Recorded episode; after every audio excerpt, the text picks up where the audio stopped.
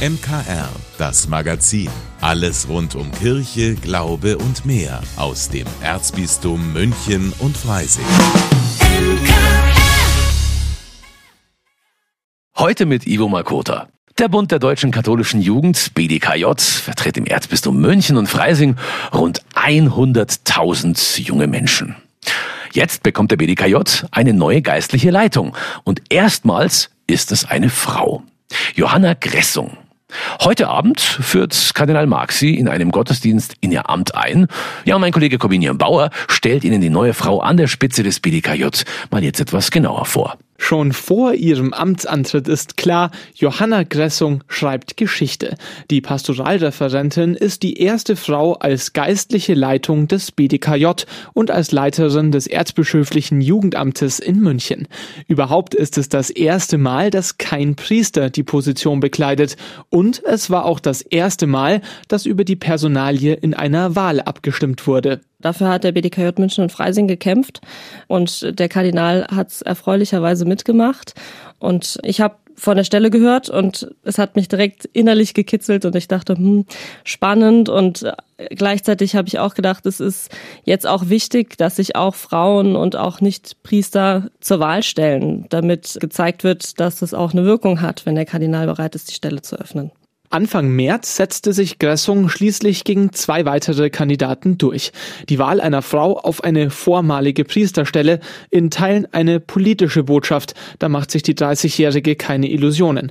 Gleichzeitig ist die gebürtige Rheinland-Pfälzerin überzeugt, dass sie durchaus auch mit dem nötigen Know-how gepunktet hat. Ich kenne die amtliche Seite gut, nicht hier aus der Erzdiözese ehrlicherweise, aber aus dem Bistum Trier. Und ich kenne genauso gut aber die verbandliche Seite, weil ich mit Herz und Seele Verbandlerin bin. Und ich glaube, das ist eine gute Kombination, die es eben genau für diese zweigeteilte Stelle braucht. Neben der Freude über die Wahl spürt Gressung vor allen Dingen Respekt vor der neuen Aufgabe. In ihrem Amt will sie dazu beitragen, dass Jugendliche auch in Zukunft in der Kirche eine Heimat sehen. Das ist aber bei immer wenigern der Fall, auch weil die Reformbedürfnisse vieler junger Christen beim synodalen Weg nicht erfüllt wurden, sagt Gressung. Die Stimmung ist ernüchtert ähm, und die Hoffnungen sind gesunken, dass da richtig viel bei rumkommt, die lange hoch waren. Und gleichzeitig, glaube ich, ist es unsere Aufgabe als katholische Jugend, immer wieder so ein bisschen der Stachel im Fleisch zu sein und zu sagen, hier, ihr habt da Beschlüsse gefasst und wir wollen vorangehen, wir wollen, dass sich was tut und dass wir als Kirche relevant bleiben in unserer Gesellschaft und nicht völlig ins Abseits stürzen. Frust, den kennt Gressung auch aus ihrer persönlichen Jugendarbeit. Pfarrer, die Jugendgruppen Steine in den Weg legen, hat sie zum Beispiel ebenfalls erlebt. Sie waren aber die absolute Ausnahme. Mir sind vorwiegend großartige Priester, großartige Hauptamtliche und auch andere Ehrenamtliche begegnet, die mit mir Kirche gestaltet haben. Und das kann ich auch nur wünschen, dass, und daran möchte ich mitarbeiten, dass das Kindern und Jugendlichen in unserer Kirche weiterhin so passiert.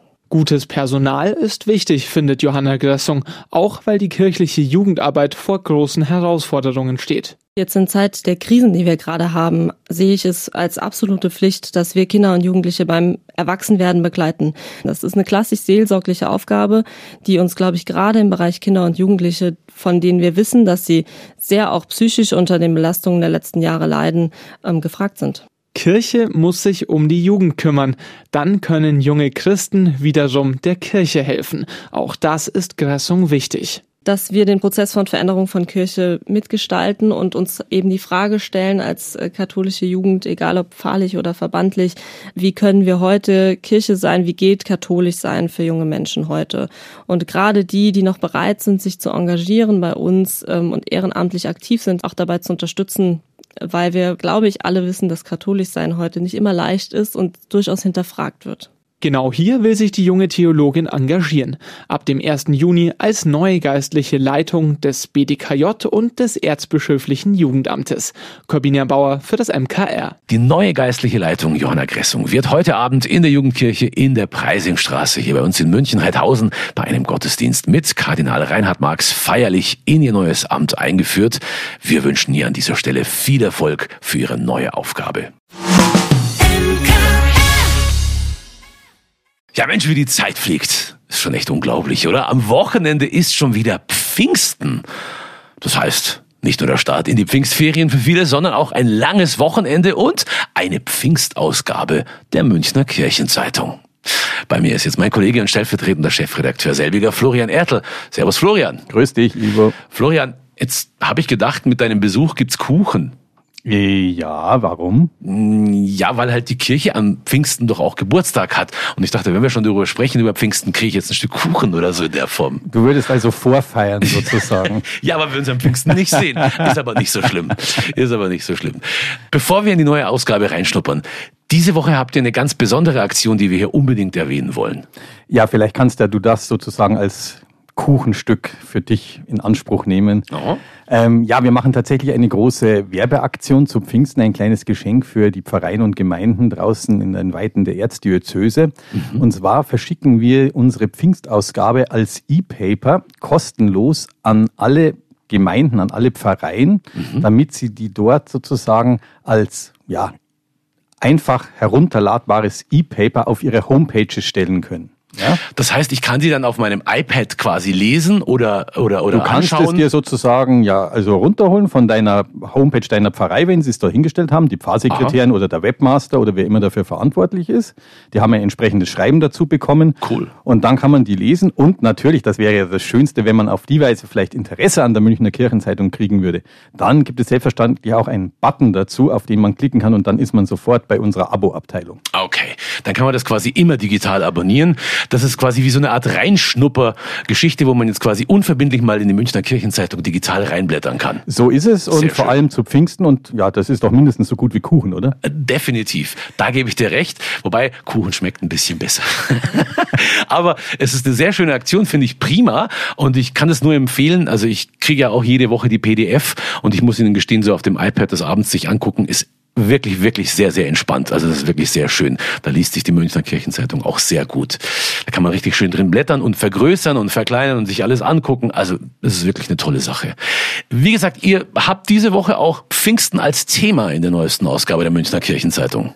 Ja, vielleicht ein wenig um die Ecke gedacht. Und zwar haben wir als Titelthema, als Schwerpunktthema Wind, Hauch und Sturm. Mhm. Ja. Und warum liegt es, ist natürlich klar. An Pfingsten, wie die Apostelgeschichte schreibt, kam der Heilige Geist auf die Jünger herab in Form von Feuerzungen im Sturmesbrausen. Ja? Mhm. Aber ähm, es gibt in der Bibel sozusagen auch die weibliche Seite Gottes, die sogenannte Ruach. Mhm. Und wenn du dieses lautmalerische Wort hörst, Ruach, ja. da hörst du schon so ein bisschen ähm, wie eine kleine Windböe sozusagen, wie ein sanftes Säuseln. Ja, darüber haben wir heute schon mal gesprochen. Die Ruach ist ja wirklich eine interessante Geschichte. Ja, 378 Mal kommt sie in der Bibel vor. Ja. Unglaublich. Bedeutet sowas wie Wind, Windhauch, aber auch Atem, ja. Mhm. Und es ist sozusagen in diesem Sprachbild das hebräische Wort für den Geist Gottes selbst, ja. Und das Schönste, sie ist weiblich in der Grammatik. Okay. Und wir haben uns diesmal erklären lassen von einer Theologin, was das sozusagen bedeutet. Und letztendlich, ja, Gott hat da auch seine weibliche Seite, wenn wir in diesen Kategorien denken wollen. Mhm. Sehr schön. Ist vielleicht zu Pfingsten mal ganz interessant. Dazu Absolut. gibt es viele interessante Geschichten. Du glaubst gar nicht, wo überall Wind oder Hauch oder Sturm in der Bibel vorkommt. sowohl im Alten wie im Neuen Testament. Und wir haben es ganz praktisch gemacht. Wir haben auch unsere Volontärin haben wir geschickt zu einem kleinen Ausflug und zwar zur ältesten Bergwetterbeobachtungsstation der Welt. Mm, hier bei uns in Bayern. So ist es. Sehr schön.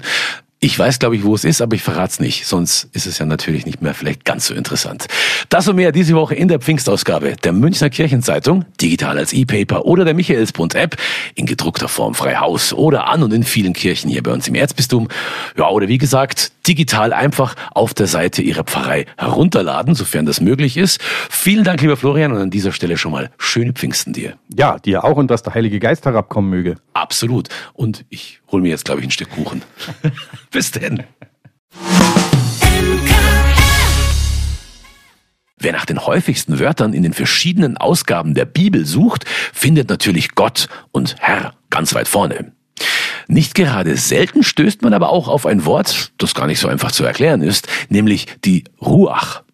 Fast 400 Mal kommt es in der hebräischen Bibel im Tanach vor und das Wort das hat auch ganz viel mit Pfingsten zu tun. Bei mir ist jetzt mein Kollege Willi Witte, der diesem uralten Wort mal nachgegangen ist, das schon im Alten Testament seinen Platz hat. Servus Willi. Hallo Ivo. Willi, erklär uns doch mal bitte, was steckt denn hinter dem Begriff Ruach? Das klingt irgendwie ein bisschen bayerisch, oder? Das gibt's im Bayerischen auch, diesen Begriff, der bedeutet was ganz anderes, aber okay. gehen wir erstmal aufs Alte Testament ein. Gut. Da meint das Hebräische nämlich sowas wie Wind oder Lufthauch, aber auch den Atem. Das klingt schon so, Ruach, das fließt so. Mhm. Gemeint ist damit etwas, was die Menschen lange vor Christus schon bewegt hat, nämlich der Geist Gottes. Also etwas, was die Menschen fasziniert, was man eigentlich aber nicht beschreiben kann. Dieser Geist Gottes, der Heilige Geist, ist also keine Idee aus dem Neuen Testament, sondern kommt schon im alten Judentum vor. Mhm. Und zu dieser Vorstellung gehört auch, dass Gott nicht außerhalb oder über dieser Welt existiert, also quasi so auf dem Thron sitzt, sondern dass etwas von ihm diese Welt erfüllt, also mittendrin ist. Mit dem Bild des Windes, der überall ist, aber nicht greifbar, lässt sich das, glaube ich, ganz gut nachvollziehen. Und wie der Wind oft unberechenbar ist, so ist es ja auch auf das Wirken Gottes in der Welt. Hast du mal vielleicht ein paar Beispiele, wo sich die Ruach in der Bibel wiederfindet? Also da gibt es ganz viele Beispiele. Ich greife mal zwei raus, die, glaube ich, jeder kennt. Ähm, mit am bekanntesten dürfte die Schöpfungsgeschichte sein. Da heißt es, die Erde aber war wüst und wirr, Finsternis lag über der Urflut und Gottes Geist schwebte über dem Wasser. Da ist sie, die Ruach, als Geist Gottes in diesem Satz oder wie es der jüdische Religionsphilosoph Martin Buber übersetzt hat, der Braus Gottes. Da taucht die Ruach also als die Schöpfungskraft Gottes auf. Oder in der Pfingstgeschichte heißt es von den Aposteln, da kam plötzlich vom Himmel her ein Brausen, wie wenn ein heftiger Sturm daherfährt, und erfüllte das ganze Haus, in dem sie waren. Und es erschienen ihnen Zungen wie von Feuer, die sich verteilten. Auf jeden von ihnen ließ sich eine nieder. Da erscheint der Geist dann also in Sturm und Feuer und ist der Beistand, den Jesus seinen Jüngern vor der Himmelfahrt versprochen hat, bevor er also weggegangen ist. Okay, soweit, so gut. Eins ist mir jetzt aber immer noch nicht klar. Warum heißt es denn die Ruach? Aber der Geist Gottes. Ja, das ist interessant. Das bedeutet, dass die Menschen im Alten Testament ein männliches Gottesbild hatten. Das heißt ja schließlich der Vater. Aber dieser Gott hat auch eine weibliche Seite. Heutzutage ist ja in vielen Studien belegt, dass das Gottesbild im Alten Testament lange nicht so einseitig männlich war, wie man das oft annimmt. Und deswegen wird ein Teil des Wesens von Gott, das man ja eigentlich nicht erklären kann, eben mit Weiblichkeit in Verbindung gebracht. Die Ruach also als die Geistin. Ähnlich gehen da andere Kulturen mit dem Geist Gottes um. Da taucht dann zum Beispiel die Sophia im Griechischen auf, die Weisheit Gottes, also wiederum ein weibliches Wort. Ja, vielen Dank, lieber Willi. Jetzt wissen wir mehr, was der Begriff Ruach bedeutet, die auch in den kommenden Pfingsttagen eine Rolle spielt als quasi Geistin Gottes, die ja möglichst viele Menschen ergreifen soll. Aber jetzt nochmal ganz kurz zu meiner Frage von vorhin. Was bedeutet denn Ruach auf Bayerisch? Ja, der Ruch, das ist eigentlich ein Mensch, der sehr stark auf seinen Vorteil bedacht ist. Aha. Da geht es meistens um materielle Dinge und jemand, der Ruchert ist, also ein Ruch ist, ist jemand, der A geizig sein kann, aber B auch habgierig. Also jemand, der darauf aus ist, möglichst seinen finanziellen und materiellen Vorteil zu mehren. Sehr schön. Wieder was dazugelernt. Vielen Dank, lieber Willi. Im Kino starten in dieser Woche zwei absolut sehenswerte Dokumentarfilme. Beim einen geht es um den Kampf gegen die Schmerzmittelepidemie in den USA und beim anderen um einen Roadtrip mit einer demenzkranken Seniorin. Mehr dazu hören Sie jetzt von unserem Filmexperten Klaus Schlauk. Zwischen Juli 2021 und Juni 2022 sollen in den USA mehr als 100.000 Menschen infolge einer Überdosis gestorben sein. Der größte Teil der Verstorbenen sei von verschriebenen Schmerzmitteln abhängig geworden. Diese Tragödie wird in Amerika als Opioid-Krise bezeichnet. Sie wird vor allem auf Medikamente des Pharmaunternehmens Sackler zurückgeführt. Die Firmenfamilie wurde für die Schmerzmittelepidemie bereits gerichtlich zur Verantwortung gezogen. Der Dokumentarfilm All the Beauty and the Bloodshed begleitet die Fotografin und Aktivistin Nan Goldin, die mit Happenings in Museen gegen die Selbstinszenierung der Sacklers als Kunstmäzene protestiert. In der Kunstwelt und bei Museen präsentieren sich die Sacklers als Philanthropen. Doch dahinter verbirgt sich Big Pharma, Sucht und Tod. Meine Wut auf die Sacklers ist persönlich. Sie haben so viel Profit mit dem Schmerz von Menschen gemacht. Da muss man wütend sein.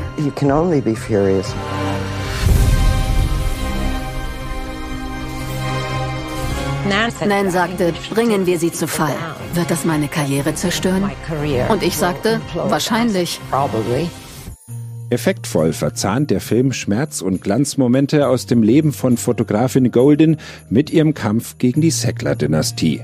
Indem All the Beauty and the Bloodshed exemplarisch Solidarität und den Mut zum Aufbegehren schildert, macht er Hoffnung. Auch wenn die mörderische Profitgier der angeprangerten Superreichen tief verstörend bleibt. In Blauer Himmel, weiße Wolken erzählt Regisseurin Astrid Menzel von ihrer Großmutter. Als die Großmutter Witwe wird und immer mehr unter ihrer Demenz leidet, bringt die Familie sie in einem Seniorenheim unter. Um die betagte Frau aus ihrem eintönigen Trott zu befreien, beschließt die Filmemacherin einen Kanutrip mit der alten Frau und ihrem Bruder zu unternehmen, wie sie es bereits in ihrer Kindheit getan haben. Was macht denn das Leben lebenswert? Wenn man einigermaßen noch sich selbst helfen kann und weiß, wer man ist. Das ist doch sonst schlimm, wenn du das nicht mehr weißt. wir rennen in einem einsamen Dorf. Ich möchte wissen, wo meine Sachen Die sind. liegen da. Und nicht so viel Tüdeln, ne? Die Reise mit der Großmutter stellt sich als schwieriger heraus als geplant und verwandelt den Dokumentarfilm in seiner zweiten Hälfte in eine Art Roadmovie. Dabei stellt Blauer Himmel, weiße Wolken gesellschaftlich relevante Fragen nach dem Umgang mit Senioren und speziell mit Demenz und fängt Fürsorge und Überforderung gleichermaßen ein. Klaus Schlauk für das MKR. Vielen Dank, dass Sie sich unseren Podcast MKR, das Magazin des Münchner Kirchenradios, angehört haben. Wir freuen uns, wenn Sie unseren Podcast abonnieren und in der Podcast-App Ihrer Wahl bewerten. Am liebsten natürlich mit fünf Sternen. Wir haben auch noch viele andere schöne Podcasts. Diese finden Sie unter münchnerkirchenradio.de und überall, wo es Podcasts gibt. MKR, wir machen Ihren Podcast. MKR. Mehr Tiefgang für den Süden.